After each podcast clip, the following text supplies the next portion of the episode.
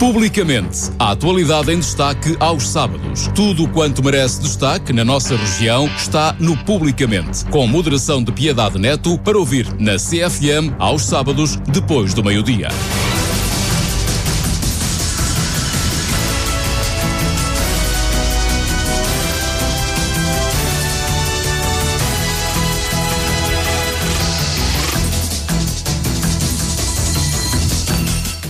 A todos, muito boa tarde, bem-vindos ao Publicamente de dia 10 de dezembro, que está aqui a chegar. Este programa uh, acontece aos sábados, depois do meio-dia, aqui na sua Sister FM. Um programa de Piedade Neto com o apoio à produção de Esmeraldina Quintaneiro.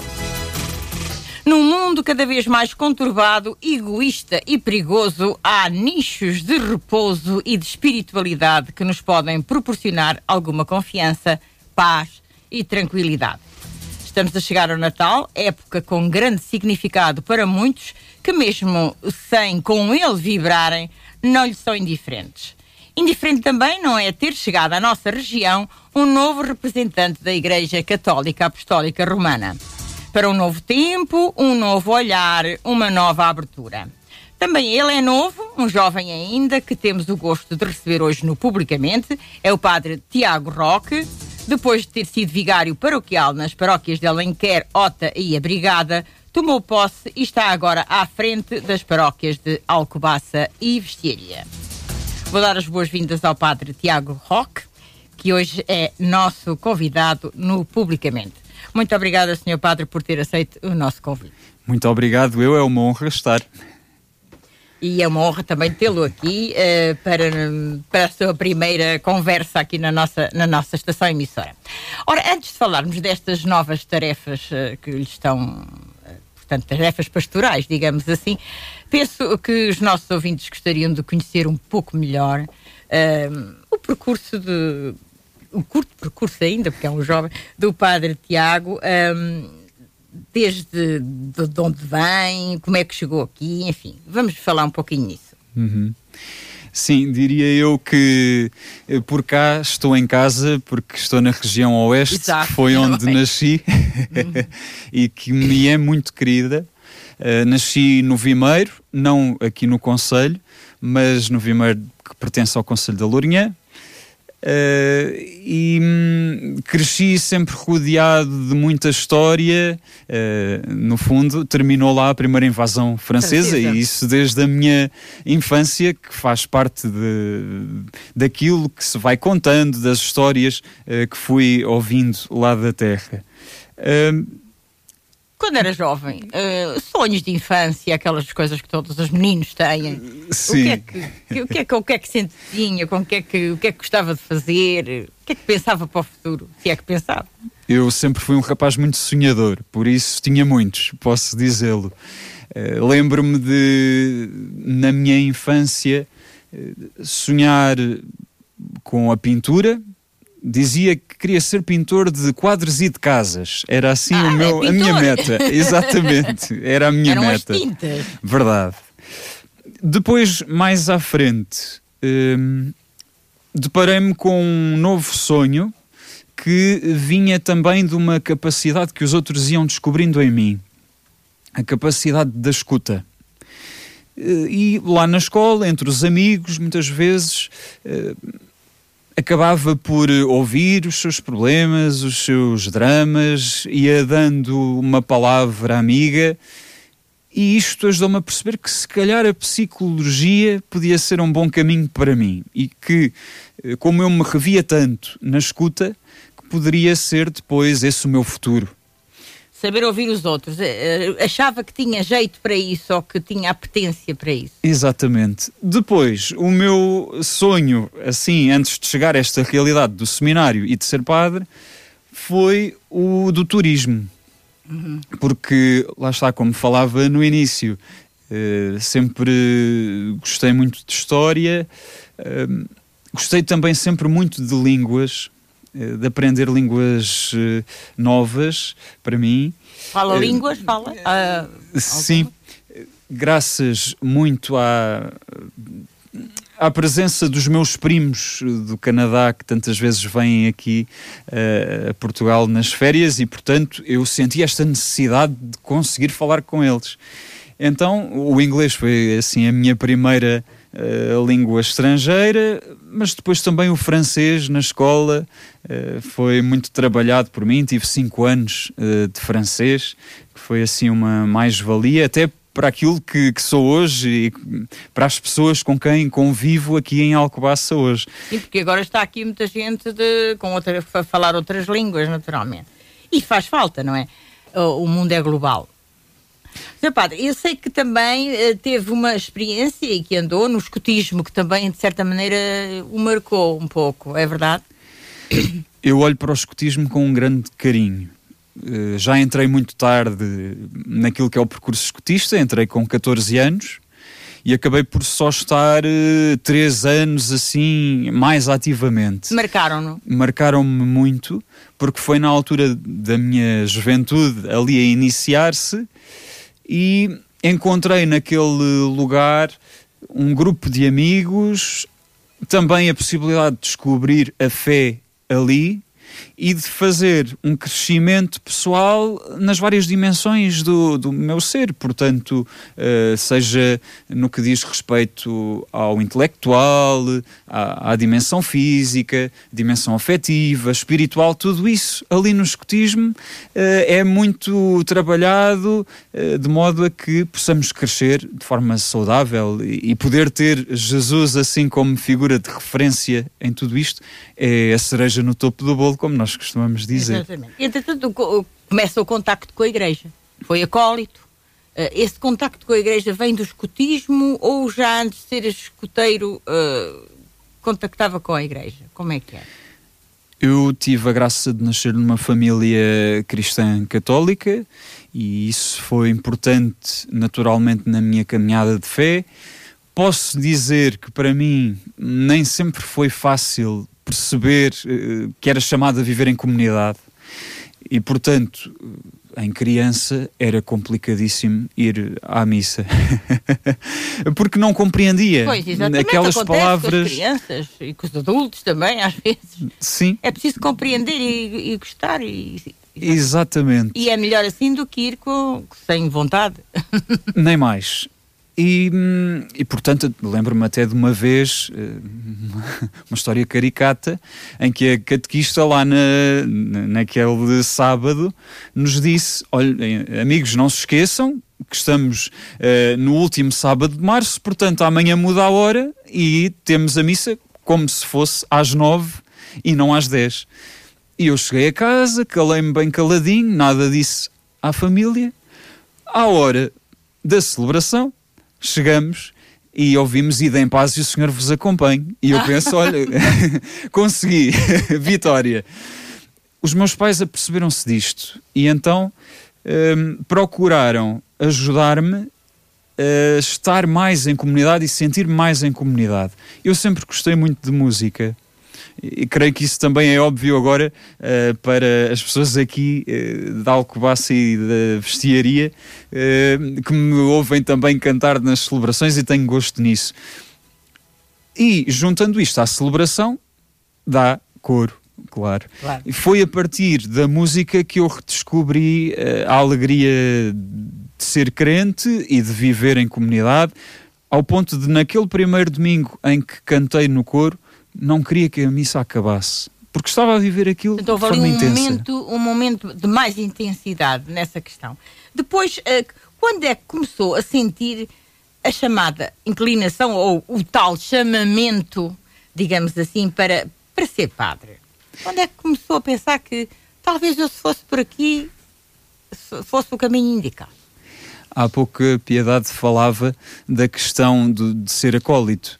E, portanto, um, eu, depois da experiência do coro, passei também por uh, ser acólito na celebração e isso aproximou-me uh, do altar, do serviço a Jesus ali naquele uh, lugar mais próximo dele e também do conhecimento do, do parco que me foi dando algumas indicações para que a celebração ficasse mais bela e pudesse trabalhar com os outros pelo melhor possível.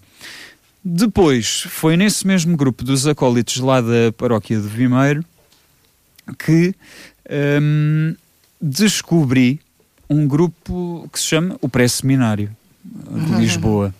Um grupo que se reúne todos os meses, uma vez eh, por mês, num fim de semana.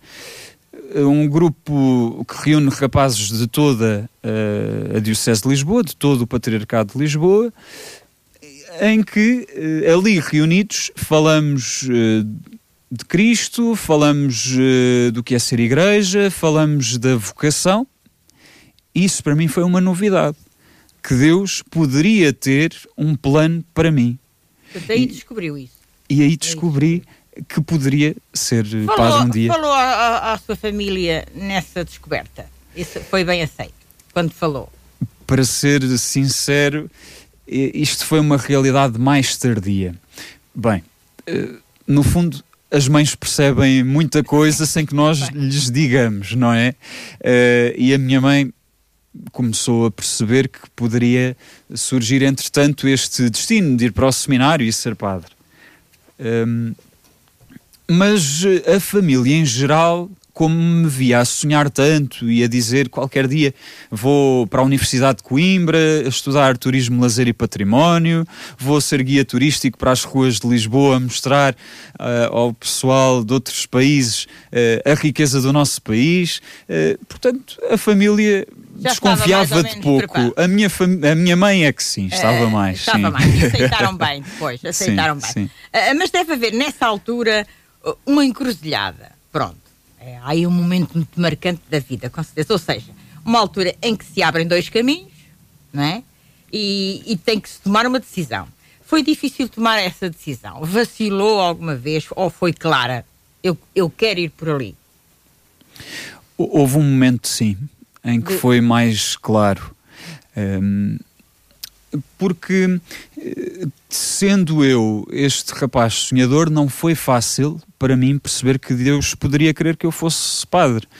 Eu começava a ver sinais dessa vontade um pouco por toda a parte, naquilo que os outros me diziam, uh, na minha história, quando lia e relia os vários passos da minha vida até então. No fundo, consegui encontrar a voz de Deus um pouco por toda a parte que me dizia é por é aqui. Por.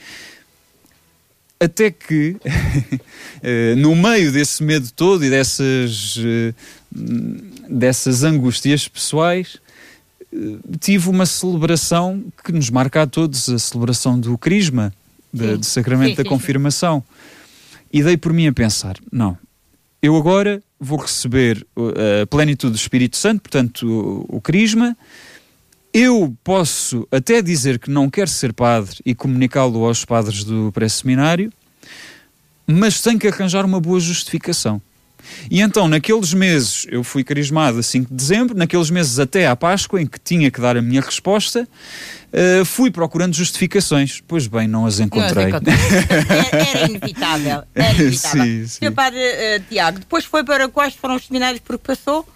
Uh, para tirar, eh, portanto, a sua formação de, de parco? Iniciei o meu percurso de seminário no Seminário de Pena Firme, Sim. que é o seminário menor. menor. Eu tomei a minha decisão no 11 ano. E então ainda passei pelo 12 ano, já em seminário.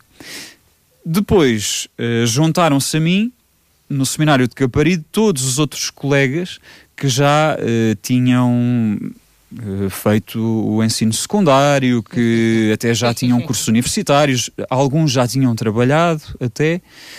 Um, fiz esse percurso do Seminário de São José de Caparide, mais para a questão da humanidade, crescer em humanidade, porque para sermos padres precisamos de, de ter esta realidade do ser homem bem, uh, bem clara para todos nós, o, o, ser humano, não é? Para ser construtor de paz, de, de alegria, de amor num mundo novo. E depois então, o Seminário dos Olivais, aí já propriamente a questão do ser padre. Sim. Foi aí que terminei a Quantos minha anos é caminhada. É que, que, que, que, foi essa caminhada? Quantos anos é que demora uh, de facto chegar à sua missa nova e à sua ordenação e à sua missa nova? Quantos, quantos anos?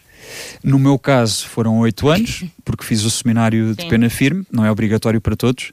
Ahm, para todos os outros meus colegas foram sete.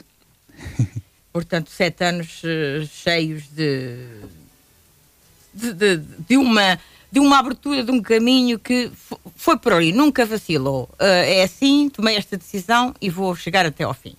Eh, depois, entretanto, eh, toma posse destas duas paróquias de, de Alcobaça e Vestiria, Santíssimo Sacramento de Alcobaça, a Nossa Senhora da Ajuda da Vestiria. Quando soube que vinha para aqui, para o oeste, como já disse, co- como é que se sentiu? Ou seja, são duas paróquias, eh, cada uma com as suas características completamente diferentes, não é? As pessoas basta o tamanho, e, e sabendo de facto que as igrejas não se medem pelos tamanhos, medem-se eh, pela sua fé e pela sua maneira de estar, são igrejas. Ahm, não são mais importantes por serem maiores ou, ou- ou serem menores. O que é certo é que a igreja do Mosteiro de Alcobaça é esmagadora, quer queiramos, quer não, não é? Ao percorrê-la pela primeira vez, como é, que, como é que se sentiu? Uma nave central tão esmagadora, como eu disse. Como é que se sentiu? Bem, posso dizer que me senti como se tivesse voltado ao dia da minha ordenação. Pelo lugar em si, Foi ordenado no Jerónimo. exatamente. Também é, exatamente. Eh, portanto, também uma igreja imponente, Imponente. grande, eh, com uma multidão de pessoas. E aconteceu uma realidade eh, muito curiosa e muito bonita que, tal como no dia da minha ordenação, nesse dia 25 de setembro de 2022 voltou a emocionar-me, que foi eu rever a minha história de vida toda ao percorrer a nave central ir-me cruzando com rostos concretos. Via gente da minha família que, me vieram acompanhou desde pequeno. Uh, vi pessoas, meus colegas padres, que fizeram questão de vir, quer os padres da Vigararia de Alenquer, onde trabalhei durante os três últimos anos, quer os padres aqui da Alcobaça e da Nazaré, quer eh, outros amigos padres com quem fui fazendo o percurso de seminário, depois também pessoas das paróquias de Alenquer, Ota e a Brigada que fizeram questão de vir, e as pessoas das paróquias de Alcobaça e Vestiaria. eh, Mas esta igreja tem um significado realmente muito imponente. Sentiu-se ali pequenino, digamos assim. Sem dúvida, Sendo- Nós sentimos pequenos em certos lugares, não é? sem dúvida. E para mim hum, foi importantíssima a palavra do Dom Daniel Henriques, que faleceu há umas sim, sim. semanas, mas que esteve. Esteve e presidiu e disse até, leu a primeira carta São Paulo a Timóteo. Ninguém te despreze por ser jovem, não é? Era exatamente por aí Era que eu ia agora. O senhor é um jovem. é que naquela pequenez que eu ali senti, essas palavras foram para mim um, alento, sem dúvida alguma. Não te desprezem por ser jovem, eh, e creio que a juventude tem muito para dar. Eh, ao mundo. Creio que já desde o tempo dos gregos antigos que os mais velhos diziam a juventude está perdida. Mas isso também para nós é uma esperança, porque eh, sempre houve juventude desde Está então. perdida alguém E- a deixar, não é? Exatamente. E eu não sou dessa opinião. Acho que os nossos jovens têm muito para nos ensinar. felizmente muitos jovens atualmente têm seguido a vida de sacerdotes. Eh, Há imensos jovens a, a ordenarem-se padres, eh, pelo menos há uns tempos para cá, o que é uma boa notícia. E até mesmo aqui na zona. Exatamente, na nossa zona. É, é isso, tem muitos jovens. Portanto, ninguém te despreze por ser jovem, dizia Dom Daniel Henriques, que faleceu entretanto, ahm, na primeira, ah, pe- citando a leitura da primeira carta de São Paulo a Timóteo. Ser jovem é um estado que devemos respeitar e não devemos até ah, pensar que por ser jovem não é capaz. É sim, senhora. Até tem outras ideias. Depois, ahm, e, e veio parar a um mosteiro que também tem relações com as invasões francesas. assim. Não é? Há bocado estava-me a falar e também tem aqui, enfim, alguns sinais de- das invasões. Foi bem recebido em Alcobaça, Muito bem. muito bem recebido. Maravilhosamente. Hum, e eh, não posso deixar de dizer que estou muito grato ao meu antecessor, ao padre Ricardo Cristóvão, porque quando cheguei à paróquia Uh, tinha tudo muito organizado, tinha indicações uh, sobre para quem é que haveria de ligar se surgisse esta situação ou aquela. o trabalho todo de casa feito, digamos assim. Exatamente. E depois, claro, o acolhimento das pessoas que que foi também magnífico e percebi desde o primeiro instante que uh, teria ali todo o apoio para Tem, a missão. Com certeza. E está bem instalado, muito bem instalado na, na, na casa paroquial. Eu costumo dizer que é o meu mosteiro. É o seu mosteiro para si, para, para, as duas coisas. Depois a vestiaria. Vestiaria também, a paróquia de Nossa Senhora da Ajuda também o recebeu lindamente, com música, com tudo como gosta. Sim, Aliás, sim. vestiaria é uma terra de músicos também. Uhum. E como foi ali? Portanto, outro, outra igreja mais pequena, outra comunidade, mas, mas também muito acolhedora. Sim. Não menos acolhedora, antes pelo contrário. Nada menos, nada menos. A paróquia da Vestiaria é-me muito querida por uh, também me relembrar tanto a realidade em que eu sempre vivi. Vejo muitas semelhanças entre a aldeia da Vestiaria e a minha terra, o Vimeiro, pelas pessoas, pela simplicidade, pelo carinho também. Sim, são carinhosas pelo espírito também de convívio que se vai gerando. Convívio protagonizado, ou seja, gerado por um padre, o padre José, meu senhor José Cacela. Portanto, também tem ali um padre como referência àquela, àquela paróquia, não é? Uhum. É importante. É uma figura na qual eu desejo inspirar-me, sem dúvida alguma, porque em tempos menos fáceis para a Igreja ele foi firme no apoio às pessoas e mesmo estando longe eh, esteve perto Nunca naquilo que lhe foi possível. Mas, Sim. A, mas a, a, paróquia também o ajudou, enfim, mas ele foi muito grato e ainda o conheci.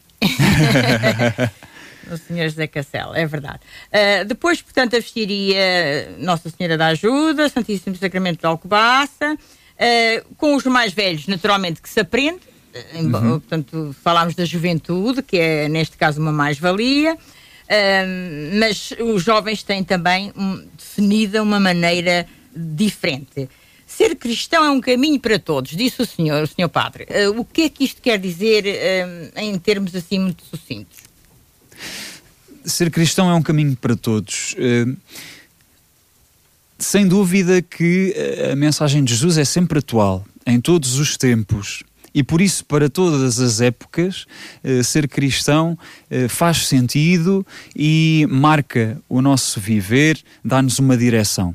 Portanto, neste sentido, é, é para todos, para todas as épocas, para todos os tempos, sempre atual. Mas também para todas as idades. Uh, sem dúvida alguma. Eu tive o meu estágio como seminarista dois anos na paróquia do Estoril, onde fui catequista do primeiro ano. E dei por mim a pegar nas parábolas de Jesus e a contá-las em formas de histórias para as nossas crianças perceberem melhor aquela mesma palavra. E, portanto, eh, claramente, também para elas há ali um sentido específico e há uma forma própria de viver a fé. Eh, os nossos jovens que têm aquele espírito empreendedor, que eh, desejam ver mais além, procurar a verdade e encontrá-la e festejar esse mesmo encontro com a verdade. Desculpe só, falou-me em, em fé, essa palavra mágica, digamos assim. fé. Quem tem pouca, mas gostaria de ter mais, precisa de quê? Olhando um bocadinho para a minha experiência, eu creio que num primeiro momento precisa de comunidade. Precisa de um grupo de irmãos que sejam para ele uma família e que o ajudem a crescer na fé. Portanto, a fé constrói-se ou é um privilégio que se tem? Eu diria que é um pouco das duas. Está ao nosso alcance e uma vez que uh, descobramos uh, na nossa história, um, ehm, certamente que nos marca nesse sentido de ser privilégio. Mas é sem dúvida uma construção, porque ainda eu hoje Uh, naturalmente tenho questões, tenho dúvidas relativamente àquilo em que creio e à pessoa de Jesus, àquilo que é ser igreja, e com essas mesmas questões, procurando respostas, uh, cresço na fé. E por isso é uma construção que se faz com o tempo. Esta questão da que ultimamente se tem falado uh, da Igreja Católica, uh, estes abusos sexuais, que toda a gente sabe que, que se têm descoberto, estas manchas reputacionais uh, da Igreja, vêm abalar a fé de muitas pessoas. Acha que sim? Piedade, sem dúvida. Sem dúvida que abala, um, não pode deixar de, de o, nos... o Papa Francisco diz que é uma monstruosidade que Concorda, com certeza, toda a gente concorda. Sem dúvida. E o que é que se deve fazer para erradicar essas pessoas que não sabem cumprir o papel a que, e os juramentos que fizeram e, enfim, o caminho que deviam seguir? O que é que acha que se devia fazer? Essas pessoas que estão ligadas à igreja e que têm esse tipo de comportamentos. É afastá-los, hum, não fazem lá falta, ou seja, não estão lá a, a fazer um bom caminho, ou é mudá-los como se tem feito ou como se fez muitas vezes para outros sítios? Aquilo que me parece é que a questão da, da pedofilia vem uh, de uma patologia que a pessoa tem. Portanto, há ali um problema. Não, é uma parafilia, sim. sim. E, e, e, um pedófilo será sempre um pedófilo. Sempre. Segundo os dizem sim. os psicólogos. E, portanto, talvez no passado tenha sido encontrada como melhor forma de resolver o mover a pessoa de um lado para o outro, mas nós hoje, conhecendo melhor a situação, uh, compreendemos que uh, os casos podem continuar a surgir. E um, hoje, creio que o importante é, se eu conheço uma situação uh, tal, seja no ambiente de igreja, seja no ambiente familiar, que é onde surgem mais Sim. casos neste momento, pois, mas, seja onde for, que possamos, exatamente, Igrejas, que possamos... etc. É, nessa área, quem tem esse tipo de comportamentos deve ser remediavelmente afastado. Eu creio que deve ser julgado, sim. E afastado. Uh, Sim. Uh, depois havemos de perceber o, o, as formas do afastamento, Sim, não é? afastado, Se pelo menos é... do contacto com, com, com as crianças. Exato, isso parece-me fundamental. Não esconder, ou seja, não tentar tapar o sol com a peneira como se fez durante muitos anos. Isso não, porque o problema vai continuar, vai continuar e vai-se adensar, sim. E isso causa, como eu disse, muitos danos reputacionais à Igreja. Sentiu isso uh, com estas descobertas destes casos? Sentiu uh, a fé abalada em alguns uh, paroquianos ou em algumas pessoas. foi confrontado com isso alguma vez? Posso dizer que para comigo, graças a Deus, nunca houve Não, no geral, assim... no geral. As pessoas estão afinal, uh, como é que é? As pessoas confiam os filhos, têm ali toda a, toda a confiança e depois acontecem coisas tão terríveis Hum. Foi-lhe posto alguma vez essa questão? Essa uh, dúvida? sim, sim, claro. E, e tantas vezes olho para as nossas crianças, uh, seja da catequese, seja do agrupamento dos escuteiros, e, e, penso, meu Deus, uh, se fossem estes, não é? que nos são próximos, que, uh, que nós acompanhamos. De, temos o dever de proteger Exatamente. E, e isto estremece-nos o coração, não é? Eh, e porque estremece é preciso agir. E se conhecemos, se ouvimos, se temos provas concretas, é importante apresentar isso e a pessoa ser julgada justamente. Sim, sim. sim. sim. E afastada, naturalmente vemos, ouvimos e lemos, não podemos ignorar, já dizia o poeta, não é verdade? e, e, e, isto, de facto, foi uma, um abalo muito grande que, que é preciso erradicar, porque a Igreja um, tem os seus dogmas e os seus ensinamentos que não devem ser feridos de morte, como foi. E que não são concordantes de modo, de modo algum nenhum com, com, com Exatamente. Uh, são situações muito complicadas, mas é preciso falar delas. Um, o, o que se deve. Uh, portanto, Dom Carlos Azevedo, uh, prelado da Diocese uh, de, do Porto, que trabalha no Vaticano, pronto, uh, disse, disse: a crise na Igreja obriga a uma nova configuração da fé. Qual é o lugar da fé na sociedade e que nova configuração devemos dar à fé, na sua, na sua ideia, Sr. Padre? Sim. Estas palavras têm a razão de ser, do Dom Carlos uh, Azevedo? Toda a razão. Uh, até porque há pouco, quando falava do escotismo, falava destas dimensões da pessoa humana, uh, transversais a todos nós.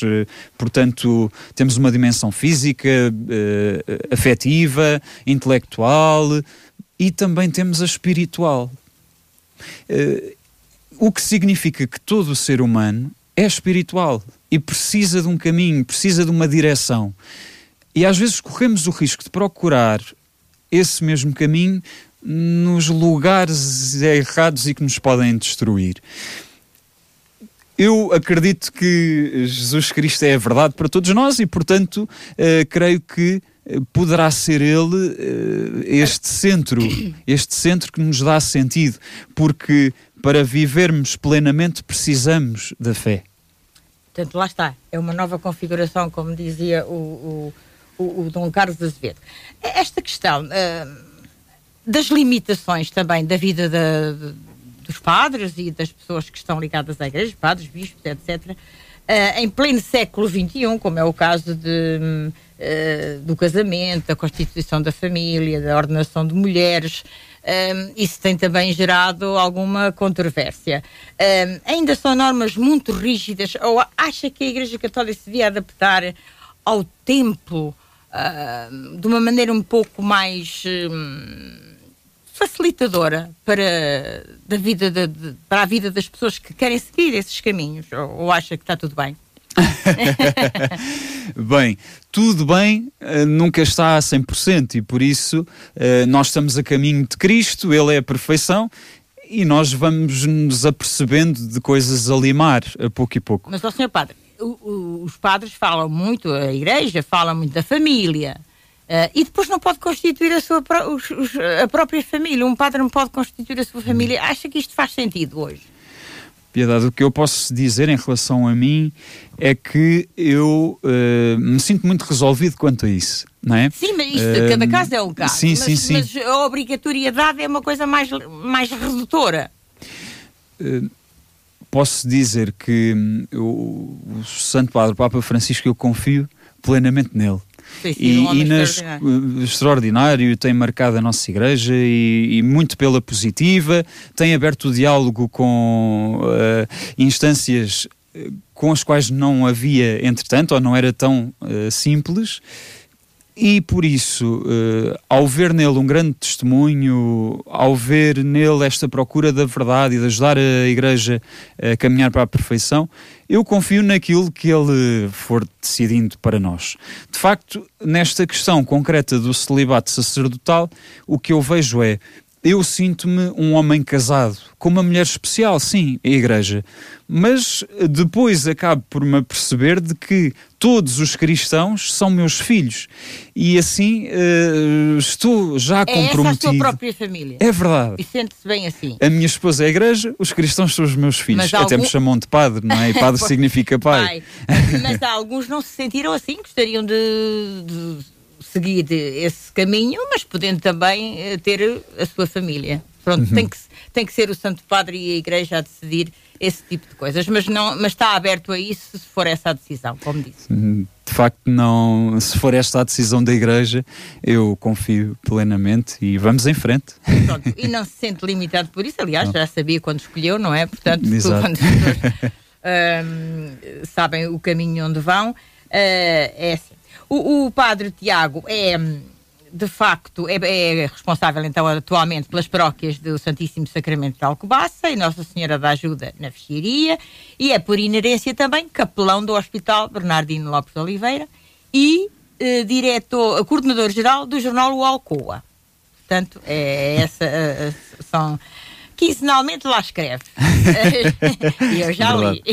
A última que li foi sobre o desporto e, nomeadamente, este Mundial de Futebol, e que, onde fez uma. Onde, onde fez uma analogia, ou seja, que, que poderia este Mundial ser agregador para o crescimento das relações de uns com os outros.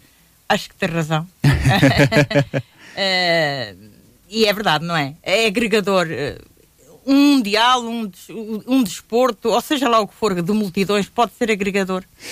Sem dúvida que é. Um, no tempo de seminário, uma coisa que se procurava muito era nós podermos ter também momentos de desporto. E mesmo nessa, nessa coluna, uh, coluna na última, 15, uh, é verdade, na última falava exatamente disso, que no seminário o desporto ia sendo espaço para conhecermos melhor os outros, porque ali se revelavam, não é? Os exatamente. filtros como que desapareciam. uh, e, e depois o trabalho em equipa em ambiente de jogo ajuda-nos a crescer, sem dúvida alguma, a tornarmos mais fraternos. E o que me assusta é que tantas vezes o desporto, assim como a arte e a cultura, sejam tão esquecidos por nós. Nós precisamos tanto disto e, e sobretudo no nosso país, é, são realidades tão postas em segundo plano. Pois estão. O futebol não. O futebol não. sim, está sim. em primeiro plano, mas lá está, é agregador. Uh, como, como explicou na sua coluna do, do jornal Alcoa. Uh, já vai conhecendo as paróquias. Como é que é a sua relação com a, a, a direção do, do, mosteiro? O mosteiro é muito grande, tem a sua direção, tem a sua parte da Direção-Geral do Património, uhum. uh, tem a Igreja, a parte da Igreja. Como é que tem sido, nestes primeiros tempos, as suas relações com a direção do mosteiro? Uh, têm sido muito boas uh, estas primeiras, uh, estes primeiros contactos com, com a direção. Eh, desde, o primeiro, desde a primeira semana que tenho conversado com a doutora Ana Pagará, eh, temos eh, visto várias coisas a propósito da igreja, do mosteiro em si, temos alguns eventos pensados para fazer em parceria, ou seja, a direção do mosteiro com a paróquia e hum, creio que tenha pernas para andar. Este foi um dos desafios que o Senhor Patriarca me deu, de poder uh, construir a comunhão assim também com a direção do mosteiro, podermos trabalhar como um, um só e hum, tenho e, procurado e é investir. Vai tentar fazer. Exatamente. investir nessa relação para que tudo se resolva bem. Exatamente. É importante, muito importante para, para, para vós e para os paroquianos também, naturalmente.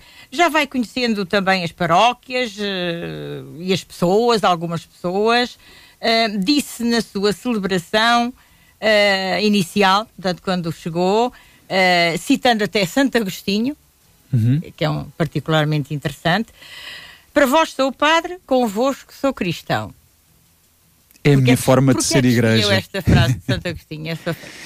É a minha forma de ser igreja, no fundo. Foi assim que eu cresci um, e uh, também uh, pelos estudos da teologia, um, pelo olhar que tenho sobre aquilo que foi uh, a caminhada na igreja nos últimos tempos, o sentido que para mim tem é o de sermos um em conjunto com aquilo que uh, cada um tem para dar. Eu... O senhor padre está disponível para os paroquianos? Como é, que, como é que pode aqui explicar a sua disponibilidade para quem queira, por exemplo, falar consigo, quem se sinta num momento mais intranquilo da vida, que possa. E o senhor gosta de ouvir, já me disse, é um bom ouvinte, portanto, quem, quem precisar de um apoio, como é que pode chegar a si? Pelo meu contacto uh, telefónico que está ao dispor de todos, até mesmo na internet. Às vezes as pessoas perguntam-me, Padre Tiago, aquela pessoa pediu-me o seu contacto, será que lhe posso dar? Claro que sim, ele está publicado, portanto não há problema nenhum. Até mesmo Uh, vindo ao encontro no cartório à terça-feira, ou assim à saída da igreja, em que vou procurando estar à porta a desejar um bom domingo às pessoas. Uh, aí uh, poderão pôr conversa e podemos depois encontrar a melhor altura, o melhor momento para, um, para esta escuta que me é tão querida. E é muito curioso que os meus sonhos vieram todos a cumprir-se de uma forma diferente, claro, mas vieram. E este de ser padre uh, é, sem dúvida, também um, um papel uh, que me faz ouvir, escutar, dar uma palavra amiga. Sobretudo, ouvir. E, se necessário, dar então a minha palavra, que é sempre pobre. Não é, não é, não há de ser, não há de ser meu padre. Uh, portanto, vai conhecendo, como disse, as paróquias, as instituições, vai conhecendo com o tempo, ainda não conhece tudo, mas lá irá, também está aqui desde 25 uhum. de setembro, ainda é difícil.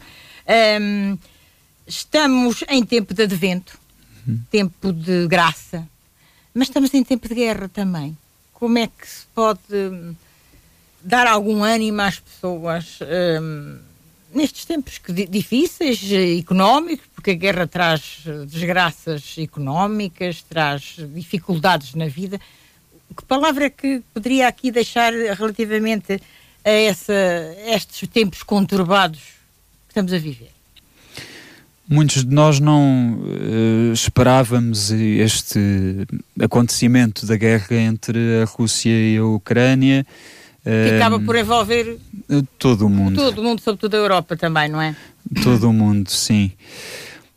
Mas hum, uma palavra que Jesus nos diz e que acho que aqui é muito clara é que as nossas obras revelam aquilo que está no coração e, portanto, o coração do mundo uh, tem muito que se lhe diga e é tempo de olharmos para nós próprios e percebermos o que é que temos cá dentro um, e fazermos caminho. Porque. Uh, talvez assim numa, num primeiro olhar nos pareça eu, o que é que eu posso fazer pela, para que esta guerra termine. Não posso fazer nada. Mas há sempre alguma coisa que podemos fazer. Já tivemos todo aquele empenho de acolhermos os refugiados uh, e de o fazer da melhor forma. Neste momento, algo de fundamental pode ser terminarmos os conflitos e guerras da nossa vida. Porque se o fizermos no pequeno espaço que é a nossa própria vida, então há ali um espaço do mundo que é de paz. E certamente que isso há de ser um testemunho para muitos e vai levar a muitos a construir essa mesma paz também. E o advento é isso mesmo, é a construção de um mundo novo que nos é anunciado por Jesus, a construção de um mundo novo que nos ajudará a viver também este Natal de uma forma especial. Ora, o Sr. Padre é, é uma pessoa nova, diferente, que, que veio para, para aqui, é, vai, vai, ter um novo posicionamento. O que é que gostava, que marca gostava de deixar em Alcobaça e vestiaria? Sobretudo, que é que gostaria de que os paroquianos pensassem de si, pensassem ou, ou sentissem, mais sentir do que pensar?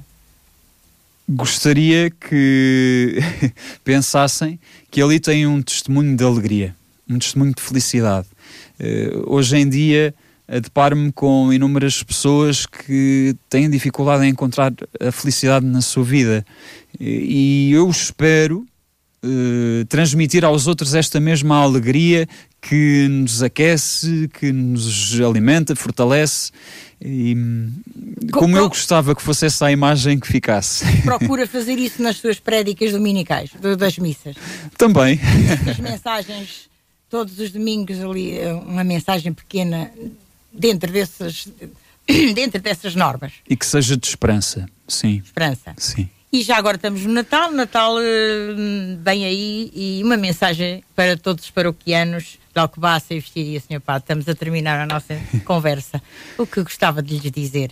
Para todos os nossos paroquianos, desejo um santo e feliz Natal, uh, na alegria de Jesus, que se dá a conhecer a todos nós e que esta mesma alegria dele nos ajude a construir a paz, uh, um mundo novo como todos desejamos e que assim nada nos falte. Que hum, sejamos felizes e hum, nada nos falte. Nada nos falta, sobretudo a, a, tal fé para conseguirmos ultrapassar algumas dificuldades da nossa vida. É isso. Muito bem. Sr. Padre Tiago, uh, que a sua juventude seja um exemplo para os fiéis na palavra, na conduta, na caridade e na fé. É isso que eu lhe desejo também. Obrigada por ter estado aqui conosco. Obrigado, uh, eu. Foi, um foi uma honra. Foi uma honra também para mim conhecê-lo e ouvi-lo e de certo para quem nos está também a ouvir. Que seja uma passagem, vai estar, vai, não sabe quantos anos vai estar por aqui. Eu espero que 40 no 40, mínimo. Era bom, era bom, era bom. uh, 40, 50, o que Deus permitir, não é? É verdade. De facto, não sei, uh, não me foi dito quando vim. Uh, será o tempo que Deus quiser. E que seja um tempo profícuo. É isso que se. com uma, uma passagem marcante, uhum. de mudança também em algumas coisas, mas sobretudo de saber ouvir. Que eu gostei muito de, de, de saber que sabe ouvir e que gosta de ouvir. Gosto.